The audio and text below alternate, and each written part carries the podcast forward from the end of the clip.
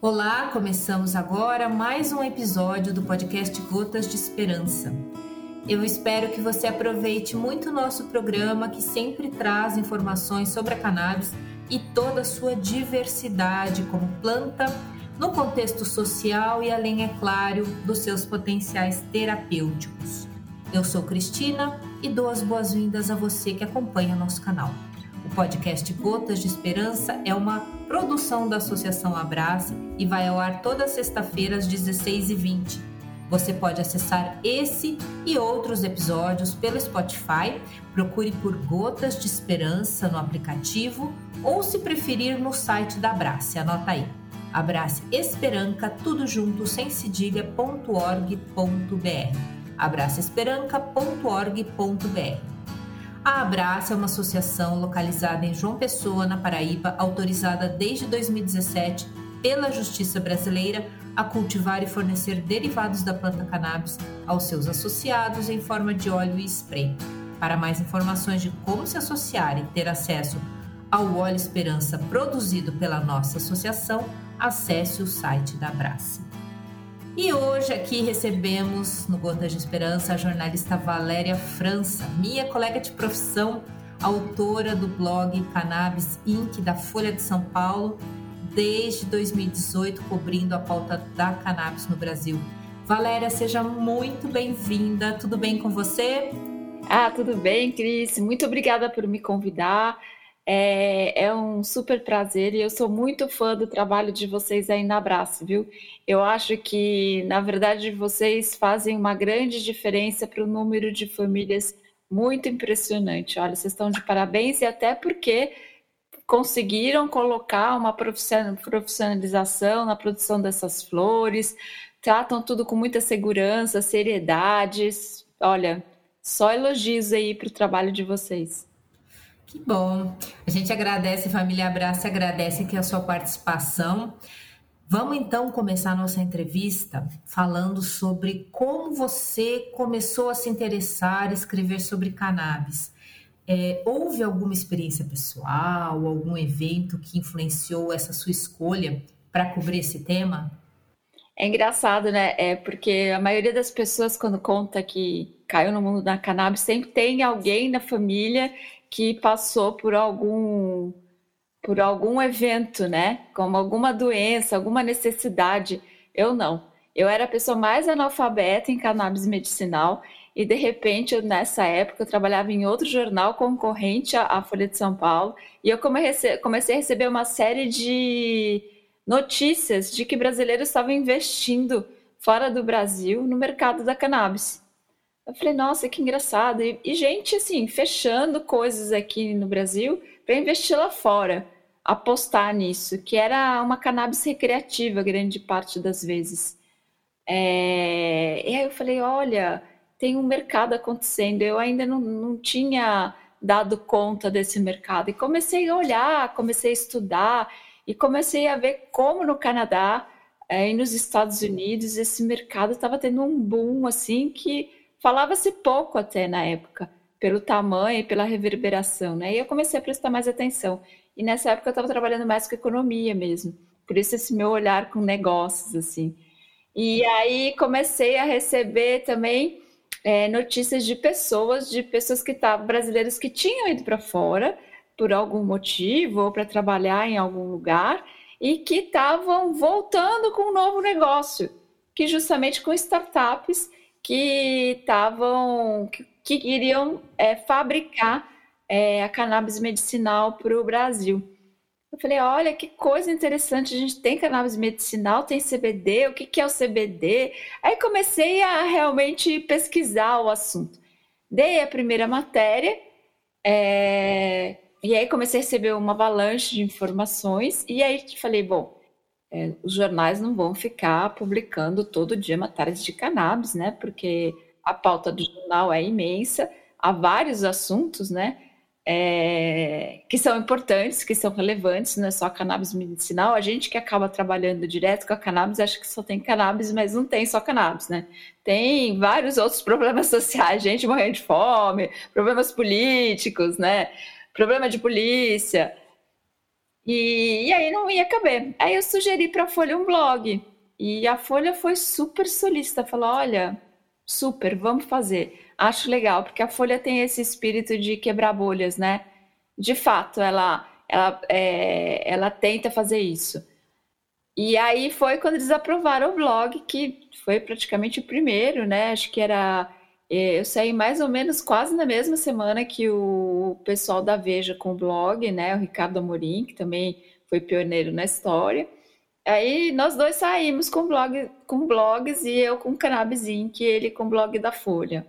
Cannabis, né? Quer dizer. Sim. É, é. E aí foi, foi muito interessante, foi bacana. É, foi, é, tá no jornal, é, numa grande imprensa, foi, foi algo diferente. E aí eu dei esse nome de Cannabis Inc., justamente porque eu queria dar essa ideia é, que a gente pudesse abarcar também saúde e comércio, pudesse abarcar também negócio, sabe? É, no, no Brasil e no mundo, né? Tinha essa essa vontade, assim.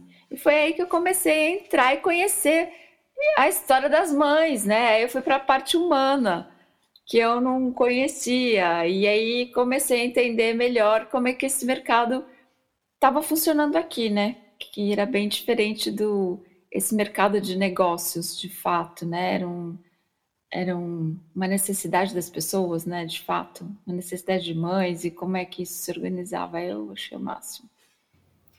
E é interessante é, você é, trazer essa, essa história, né? Da, das duas editorias começarem ali praticamente juntas, da Veja e da Folha. É, e agora a gente tem né, até uma certa, digamos que uma certa receptividade de vários veículos com editorias mais focadas em, em cannabis, medicinal ou outros psicodélicos, né? É, é uma porque já deu para entender que não tem um caminho, não tem como voltar mais atrás. É, a gente tem que trabalhar isso de forma educativa, né? Trazer informações é, para a população e para os leitores dos jornais, né? E aí, pensando nisso, como é que você vê, qual é a sua opinião sobre essa evolução da percepção pública sobre cannabis no Brasil ao longo desses últimos anos? Você deve ter algum retorno, algum feedback aí dos seus leitores, né? Quais foram os principais desafios e conquistas nesse processo de levar conteúdo, de levar informação, notícia sobre cannabis? Olha, eu acho assim, eu acho que um, um desafio muito grande, que ainda é, acho que melhorou, é tirar essa, esse tom de que cannabis é uma panaceia, sabe? E que essa ainda é a principal crítica que eu escuto das pessoas. É, e que mesmo quando eu vou fazer uma pauta ou vou entrevistar alguém, ou mesmo com colegas nossos, sabe, jornalistas, que falam assim: ah, mas cannabis não é panaceia, né? que não está muito é, no dia a dia com esse assunto, é, tem um pouco ainda essa confusão. Achar que a cannabis é um genérico e, como genérico, no fundo não serve para nada. Serve pra, talvez para alguma coisa, mas não sabe bem o que. É, e que talvez esteja substituindo um remédio por outro. E tem uma, tem uma dificuldade de você eu acho. Não é uma dificuldade, é que você precisa explicar isso sempre. E aí, quando você está escrevendo, Cris, é, você sempre se, se pega nisso. Ah, eu estou explicando isso de novo. As pessoas já. Ah, não vou mais explicar isso, eu me pego às vezes, né? Ah, CBD, canabidiol, substância derivada da cannabis, eh, da planta cannabis. Aí fala, ah, vou explicar isso de novo. Eles já sabem, né? Os, os leitores já sabem. Aí eu falo assim, mas tem um leitor que não vai saber. Tem um leitor que vai pegar pela primeira vez e não vai saber, não sabe. Porque talvez aqueles que acompanham muito a história, até por uma necessidade de vida ou interesse pessoal, sabem. É, mas os outros não sabem. É, fazem confusão. Então, toda vez que eu vou escrever e falar assim, ah, a gente já sabe, eu falo, não, não, tem gente que não sabe, vamos repetir. Que eu acho que é um trabalho de repetir, repetir, repetir, que a gente precisa fazer, a gente não pode deixar de esclarecer, sabe? Porque o Brasil é muito grande e se você for ver o número de pessoas que usam, mesmo quando a gente mede esse mercado, como ele tá, tenta transformar isso em números, né? Que é, ainda é pequeno o número de pessoas, né? Pega aí, a gente está em 200 milhões de brasileiros. É uma quantidade Exatamente. mínima. Né? Que quer dizer, isso pode virar realmente uma coisa que tem um acesso para todo mundo, mas você precisa explicar o que, que é, né? Porque se você está dando isso com um uso medicinal, é como qualquer medicamento. As pessoas não entendem muito bem o que estão tomando, elas sabem o que é aspirina, mas tirando a aspirina, sabe o que é um remédio para um analgésico, um remédio para dor muscular? Tirou isso? Não sabe, toma porque o médico mandou. Então, a gente não, eu acho que não pode perder esse, essa, esse equilíbrio, sabe? Sim. E eu concordo com você, porque eu também me sinto repetitiva, sabe? Assim, é, trabalhando também com comunicação na área da associação, me sinto repetitiva e cansativa. É, só que de fato eu também penso, olha, pode ser que alguém esteja chegando agora e não saiba o que é um CBD. Então, coloca entre parênteses, molécula, fitocannabinoide, molécula da planta cannabis sativa. E de fato, assim, falo, meu Deus, mas será que eu vou ter que falar, falar isso? Sim, a gente vai ter que repetir, porque o grande desafio hoje, na minha opinião, não sei se você concorda comigo, é furar a bolha, é falar para não convertido. Porque para os convertidos, para quem já sabe que cannabis funciona, que é boa, a gente já, já convenceu. Agora, a gente vai ter que mostrar para as outras pessoas que a gente está falando de algo milenar, de uma planta milenar, que é usada pela humanidade de várias formas e que tem sim é, grandes benefícios terapêuticos. Não sei se você concorda comigo. Eu concordo, assim embaixo. E eu acho que teve uma coisa que aconteceu esse ano que foi muito importante, que foi o fato da Fiocruz vir com aquela nota técnica falando assim, olha, cannabis medicinal funciona para isso, para isso, para isso para isso. Ou seja, funciona para epilepsia, funciona para dor crônica, funciona em casos de câncer, dando as ponderações e os tamanhos das pesquisas, maior ou menor mas que realmente era alguma coisa que tinha, que, quer dizer, algo que tem eficácia e segurança, que são duas coisas que eu acho que para qualquer pessoa é importante. Primeiro, ser eficiente, tá? Mas se ele não for eficiente, o que, que você pensa? Que não me faça mal. Né? Então, que é seguro. Então, são duas coisas que a Fiocruz falou e falou muito bem, porque deu uma acalmada, eu acho, para as pessoas e para os médicos que têm que a gente sabe que, essa, que a comunidade médica não são todos que embarcaram e que estão olhando para cannabis medicinal. Tem gente que olha, tem gente que não olha, né? E tem gente que não quer olhar. É, quem já passou por um grande hospital sabe que você às vezes fala assim: olha, o meu familiar está tomando cannabis medicinal. Eu queria que ele continuasse tomando, porque uma vez que um paciente entra no hospital, você perde a, o controle sobre ele. Quem tem o controle é a instituição que ele está e os médicos. É, você não pode simplesmente falar, olha, ele vai tomar isso, ele precisa disso. Você pode até tentar interferir, mas você vai interferir se essa instituição é, estiver de acordo com aquilo. Se não estiver de acordo com aquilo, não vai interferir. Então, quem já passou por isso sabe. Quantos médicos não torcem o nariz e falam, nem ferrando, dentro do hospital não pode tomar cannabis medicinal? Exatamente, exatamente. E a, a, a, legislação sobre cannabis no Brasil, ela é ainda bastante restritiva, né? Como é que você, que está acompanhando aí, como é que você enxerga o cenário regulatório atual e quais as perspectivas que você identifica para essa mudança? A grande história é que nós não temos legislação, né? A questão é essa: nós temos uma regulação que sai da Anvisa, é, que são normas, RDCs, né? São regulações, mas não, não temos uma legislação, nada que a lei garanta, de fato. Então, eu acho que tudo é muito frágil, sabe? Eu enxergo assim, a gente tem brechas boas, eu acho que dificilmente algumas coisas voltam atrás pela questão humanitária. Só por isso, muitas vezes eu enxergo isso. Mesmo no governo do Bolsonaro, eu, assim, o que eu vi é que ele não teria coragem de falar: olha, mães, familiares, associações, vamos fechar tudo. Porque ele não pode fazer isso, porque ele sabe que tem pessoas que dependem do, do, do da cannabis medicinal. E que seria para ele dar um tiro no próprio pé. Mas se não fosse essa questão humanitária, eu acho que, por exemplo, no governo do Bolsonaro, a gente teria retroagido.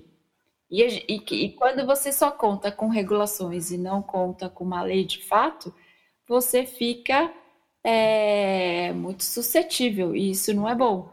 Não é bom para paciente, não é bom para o mercado, não é bom para nada. E querendo ou não, é, fora o trabalho das associações, que é muito importante, eu acho que tem um outro trabalho que precisa ser feito, que é de transformar isso num ambiente como ela fora, assim, que você, que as pessoas resolvem, olha, eu vou trabalhar com cânhamo, eu vou trabalhar com cannabis medicinal, eu vou investir em tal coisa, eu vou botar meu dinheiro no país, e eles têm que ter segurança para fazer isso, mesmo para desenvolver. Se você falar assim, olha, vamos desenvolver a cannabis, a cannabis está no SUS, tá bom? São Paulo, a maior, maior estado, aprovou que o SUS forneça cannabis medicinal.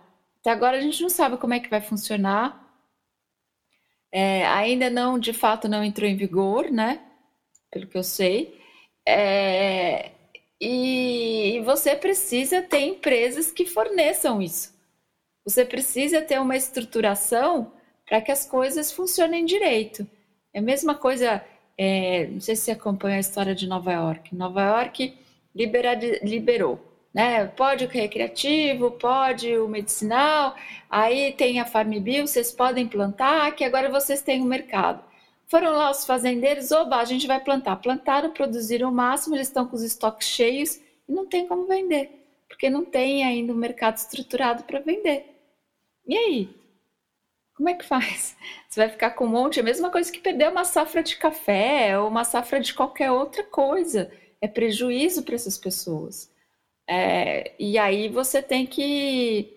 É, a gente não pode esquecer que a, a, cannabis medicinal vem de uma planta. Você tem que ter toda uma estrutura. Quem faz, quem planta, quem cuida, quem transporta, é como qualquer outra mercadoria.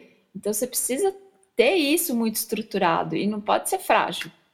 Né? E eu acho que a gente, para a gente se chegar nesse ponto, Cris, a gente precisa ter uma legislação é, a 399, que é a única que caminhou mais ali no Congresso, precisa de fato é, andar, né? Precisa ser apresentada lá para, sei lá, a gente está, todo mundo ficou confiante, né? Nesse momento Lula, que isso fosse andar, eu estou ali com os dedos cruzados que isso ande e que de fato a gente é, consiga dar passos nesse setor, né? Que eu acho que são passos importantes assim para a saúde é, e mesmo, sei lá, a gente pode até ampliar a discussão, mas é, para a questão recreativa, eu acho que a questão recreativa é uma, é uma coisa que o Brasil ainda não está preparado, mas vamos falar então do medicinal, né? Vamos falar do industrial, que ainda que é possível, que as pessoas já entenderam que é um passo importante, que faz diferença. Então, vamos nessa, né? Vamos fazer o que é possível. Na vida é assim, né? A gente faz o que é possível. E o que e o que é o que vai trazer benefícios, né? É isso. Exatamente. A gente tem aí na planta é, uma, uma triangulação bem bacana, bem poderosa, que é unir o mercado, a sociedade e a ciência. Então, a gente pode gerar trabalho e renda com. Se a gente estivesse produzindo maconha aqui no Brasil, a gente ia gerar trabalho e renda para muita gente. E a gente ia gerar impostos, né? A gente ia ajudar as pessoas, no caso a sociedade, os pacientes que precisam. E a gente ia, ia também dar a possibilidade para cientistas, as universidades brasileiras que estão cada vez mais é, investindo em, em pesquisas sobre é, os fitocannabinoides, enfim, sobre os potenciais. Então, imagina isso, que potencial de desenvolvimento é para um país como o Brasil, né? E, e claro, é, a gente teria uma, uma, que ter, obviamente, uma lei que garantisse que tudo isso fosse regulado, fosse. Eu sim, também, eu também torço muito para que o, o 399 avance e que ele se transforme em lei, que a gente possa ter isso aqui no Brasil, né? Agora, é, você tocou aí na, na questão do, do, do, uso adulto recreativo, né? Que além do uso medicinal, a gente tem esse debate no Brasil para fins recreativos.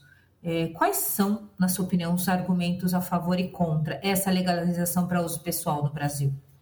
Olha, eu acho que é o grande argumento a favor é você ter uma regulação que pelo menos você possa é, distinguir o que é um uso pessoal de um, de um tráfico de drogas, né? É, e isso é um, eu acho que é uma confusão muito grande no, no legislativo e que leva milhões de pessoas para um encarceramento muitas vezes injusto. E a gente sabe, né, que quando uma pessoa cai numa cadeia, é, a chance da vida dela ir para o lixo é enorme. É muito difícil as pessoas saírem de lá reeducadas. Esse sistema que que fala-se que, né, que a, a pessoa vai para um, um, um presídio para ser reeducada e reinserida na sociedade, ela vai dificilmente ela é reinserida, porque ela perde, ninguém quer contratar, porque tem antecedentes criminais, e, e, enfim, e começa a entrar em contato com um mundo de fato que é criminoso, né? Então, às vezes você pega um adolescente que foi que estava com uma quantidade X de maconha no bolso e que vai parar atrás das grades e aí, né? Que qual é o futuro dessa pessoa? É, não é tráfico, né? É isso. Eu acho que eu acho que isso é uma coisa muito importante de se distinguir, sabe? Ah, não quero que o e aí é, é eu acho que o país tem que decidir o que ele quer de fato, sabe? É, como o Uruguai. o Uruguai. O Uruguai resolveu lá atrás que ele queria, que ele achava ok que as pessoas fumassem nas ruas, que achavam ok é, que fosse tudo liberado, que vendesse maconha na farmácia, enfim. É uma questão do país escolher o que é melhor para ele. Mas eu acho que tem algumas coisas muito sensíveis que precisam ser corrigidas, sabe? Sabe? E é uma oportunidade para você debater e você corrigir e, e, ter uma reparação dessa história, né? Não repetir erros que vêm desde lá do passado. Gente, acho que tem uma coisa que a gente não pode esquecer é que a cannabis ela não era proibida. A cannabis veio uma população negra que veio da África, que tinha toda uma cultura e que a cannabis fazia, a maconha fazia parte da cultura deles, a cultura religiosa é, da cultura mística, da cultura científica desse povo. E quando eles vieram para cá, eles trouxeram isso. E os europeus acharam que não podia, que os brancos, é, de uma maneira hipócrita, não podiam. Ok, mas isso precisa ser reparado. É, eu acho que quando a gente fala de recreativo, acho que são dois pontos importantes para se pensar. É, ao menos reparar essas duas coisas, sabe? De uma forma tem muito país, eu, outro dia eu fiz um levantamento, quais eram os países que tinham, tinham um puto trabalho, assim. Quais eram os países que permitiam e o que permitiam. E aí, o que eu percebi é que, assim, tem uma vasta possibilidade. Tem países que falam assim, olha, você pode plantar na sua casa duas plantas, mas você pode fumar só na sua casa. Você não pode fumar fora, não pode fumar na esquina. Ok, né? Mas você não vai ser preso por fumar na sua casa. Então tem um arcabouço de possibilidades que a gente pode escolher, mas não precisa ser do jeito que é. Eu acho que é isso. É, eu acho que tem uma hora que a sociedade vai ter que parar, estabelecer, é, pesquisar padrões e mostrar, olha, tem essas possibilidades. Dá para consertar? Dá para reparar? Cris, eu não sei o que você acha, mas eu acho que dá. Mesmo que não fale assim, olha, vamos liberar tudo, a partir de amanhã tudo pode, né? Mesmo que não faça isso, é... É, eu acho que dá para arrumar. Eu moro num bairro de classe média em São Paulo. Eu moro próximo à Avenida Paulista. Olha, é, você vê a moçada fumando na rua. é normal, você sente o cheiro, né? É, é, que nem a gente diz, a marofa vai longe, né? Basta alguém acender um que não dá, é que nem mexerica, né? Não dá para você abrir uma mexerica no lugar e falar, não estou comendo mexerica. Não tem como fazer isso escondido, não dá. Adorei, então, adorei, adorei. É, quando alguém acende um baseado, incrível, você, você sente o cheiro. Do lado do, do meu prédio tem um hostel. E o hostel, quando alguém acende no jardim, nossa, o prédio inteiro sente o cheiro. Eu tinha uns vizinhos que fumavam. Quando ele fumava, nossa, minha casa ficava toda cheia de cheiros, né? De aromas. Quer dizer, as pessoas fumam. Se as pessoas fumam, Sim. tá bom. É, existe isso. Agora, em algum outro, em outros lugares, essas pessoas vão ser repreendidas porque é ilegal né? Elas estão fazendo uma coisa proibida. A, a, lei não permite que você fume, a lei não permite que você carregue um baseado no bolso. Então, como é que faz? E se você estiver na periferia? E aí a gente cai na questão de raça mesmo, de cor, de preconceito. É, se você não estiver ali na Avenida Paulista, não for um branco, bem educado, com cara de que não vai te assaltar, que, que todo mundo acha que você é bem sucedido, tudo bem você fumar seu baseadinho na rua. Mas se você tiver, for negro, é, tiver correndo na rua, tiver mal vestido, ah, isso pode ser um perigo. É, então esse, esse, a gente tem sempre duas balanças e a gente precisa ter um equilíbrio para isso, porque você pode condenar vidas. É, essa que é a questão. Não é só o preconceito por preconceito. Ah, eu tem, é, é, é uma questão de você condenar a vida daquela pessoa. Não é o que você gosta, o que você não gosta. É, é você não ser injusto de fato. É, e, e, é uma coisa que acho que precisa ser trabalhada e repensada por todo mundo. E, e eu acho que é, é, eu acho que é aí que entra, Cris, a nossa a nossa função, sabe? Eu acho que o jornalista tem uma função de passar é abrir horizontes. Eu acho isso. Eu sempre, desde pequena, quando eu lia jornal, é, ou até hoje, quando eu procuro um livro diferente, eu acho que são janelas que você abre de informação e de luz na sua cabeça. Porque às vezes você fala assim, poxa, eu nunca pensei nisso. E às vezes as pessoas nunca pensaram mesmo. Às vezes as pessoas nunca pensaram que, que olha, meu filho está fumando baseado em casa, o filho da vizinha que mora ali na favela está fumando, meu filho não vai preso e o filho dela pode ser preso. É, quantas vezes eu já não escutei mães que trabalham, moram na comunidade, né? A gente não fala mais favela, aqui em São Paulo fala favela, né? No Rio fala comunidade, aqui a gente ainda fala favela. É, é, que falam para os filhos não corram na rua, não corram, porque isso pode ser um problema. Vocês podem ser parados pela polícia porque estão correndo. Poxa, nunca me passou na cabeça que uma. Minha mãe nunca falou isso pra gente. Minha mãe, no máximo, falava: não corre que você vai cair. No máximo. Mas não corre porque você pode ser preso? Nunca. Sim.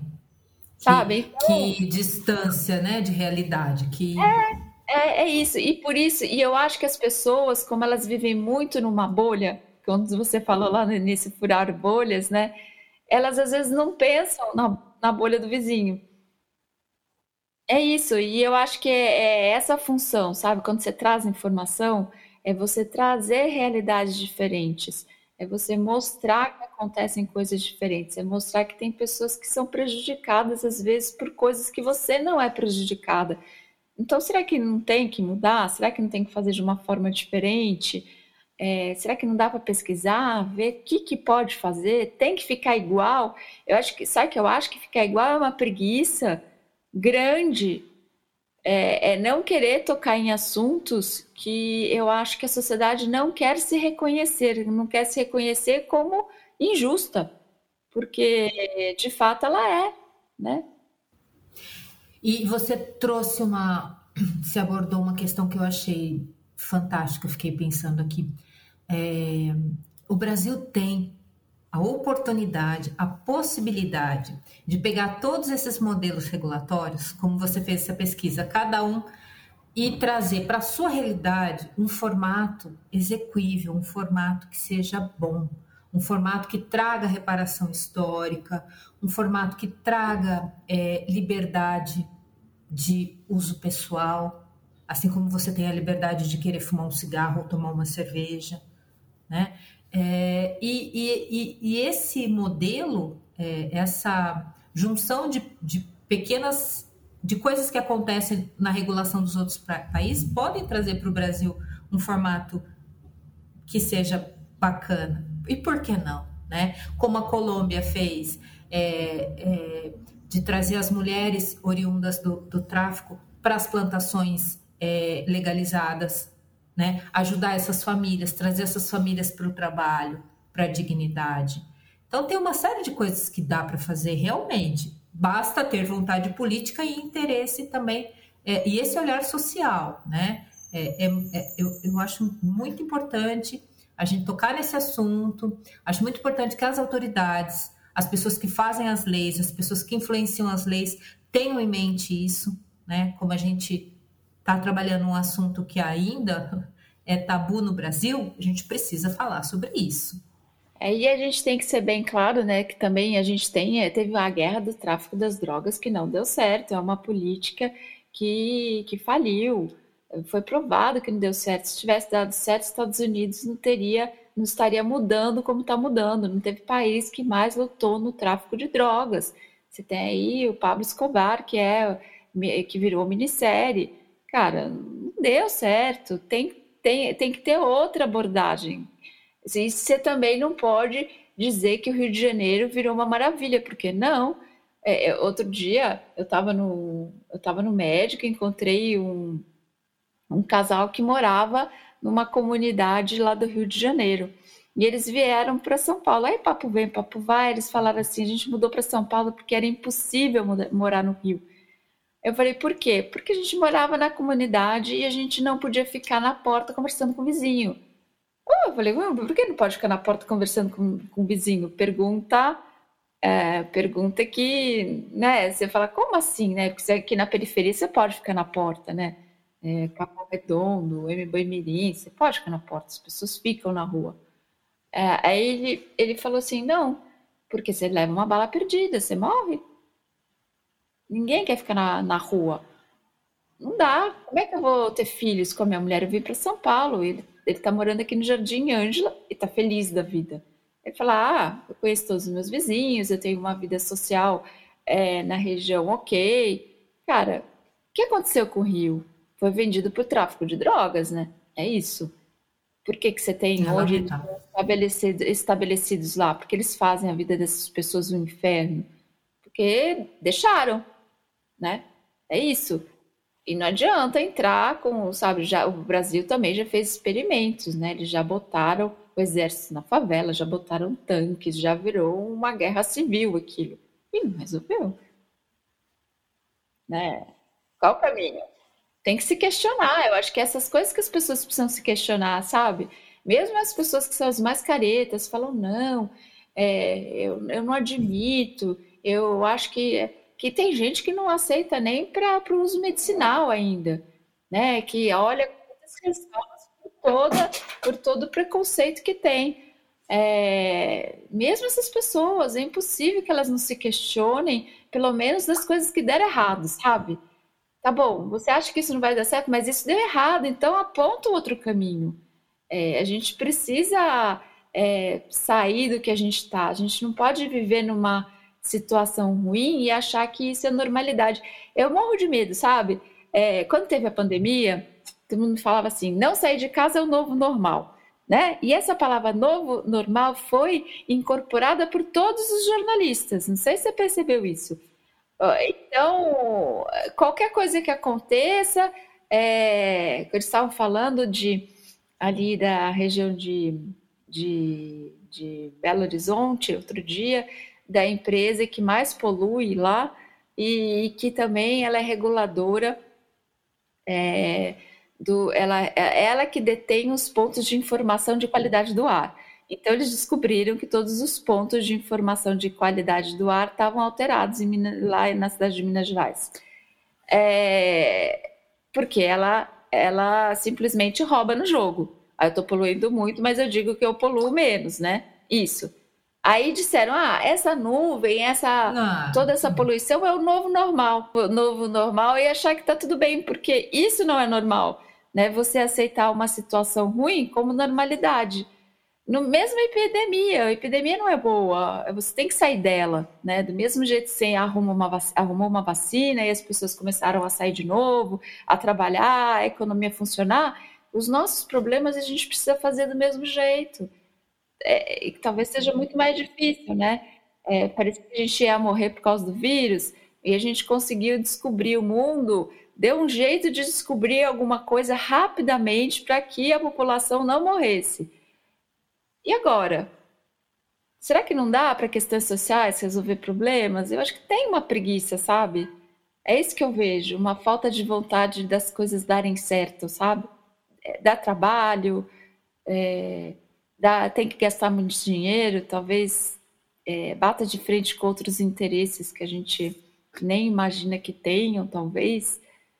É, talvez imagine, mas também não pode nem, nem falar tem ou não tem. Mas de todo jeito, a gente tem que ir empurrando e trabalhando para que as coisas andem. Eu acho que é isso, né, Cris? Não, não dá. Não dá para olhar para mesma coisa que vocês fazem um trabalho social aí, começou justamente para que tinha, por, por, por ter um olhar, é, existia um olhar da direção que precisava resolver problemas de muitas pessoas. As pessoas não podiam continuar se arriscando, comprando é, maconha do tráfico para dar para as crianças, enfim, precisa precisar fazer a coisa do jeito certo, né? E aí se chega, é, é possível, né? Se um trabalho, eu fico imaginando, se um trabalho social dessa magnitude dá certo, por que outras coisas a gente não consegue andar, sabe? Exatamente, boa reflexão.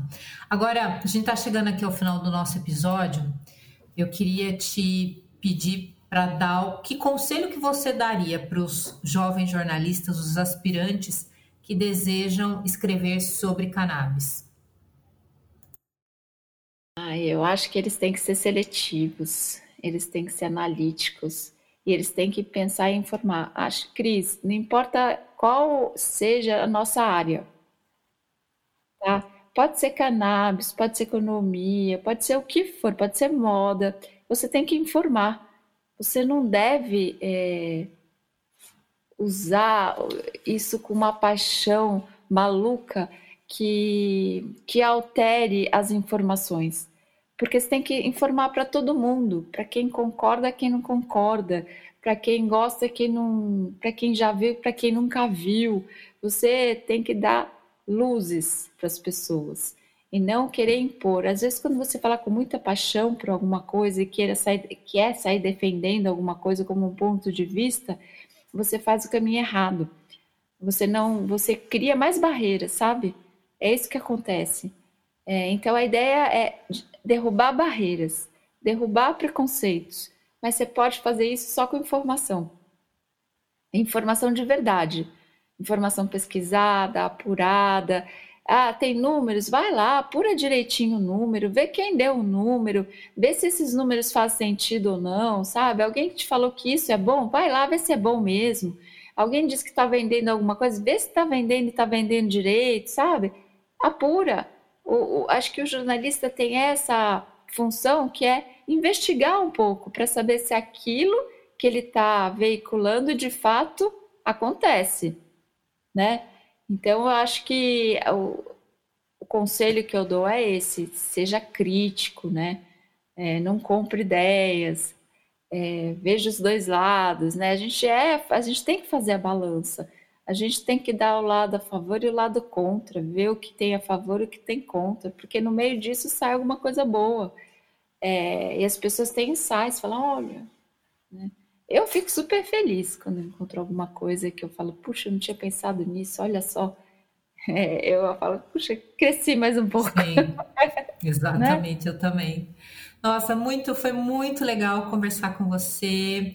Nossa, agradeço, Família Abraço agradece ter disponibilizado seu tempo para trazer seu conhecimento, sua experiência aqui, que a gente sempre tenta levar aqui nesse canal é, as informações, porque é, com cannabis a gente tem muita informação e informação é, positiva para quebrar o preconceito e para quebrar o tabu de que não, ela não é a porta de entrada, de que ela é medicinal e de que ela é segura. Enfim, uma série de coisas que a gente vai falando, né? Então queria te pedir para deixar seu recado, para se despedir aqui da nossa família, para a gente encerrar aqui o, o, episódio.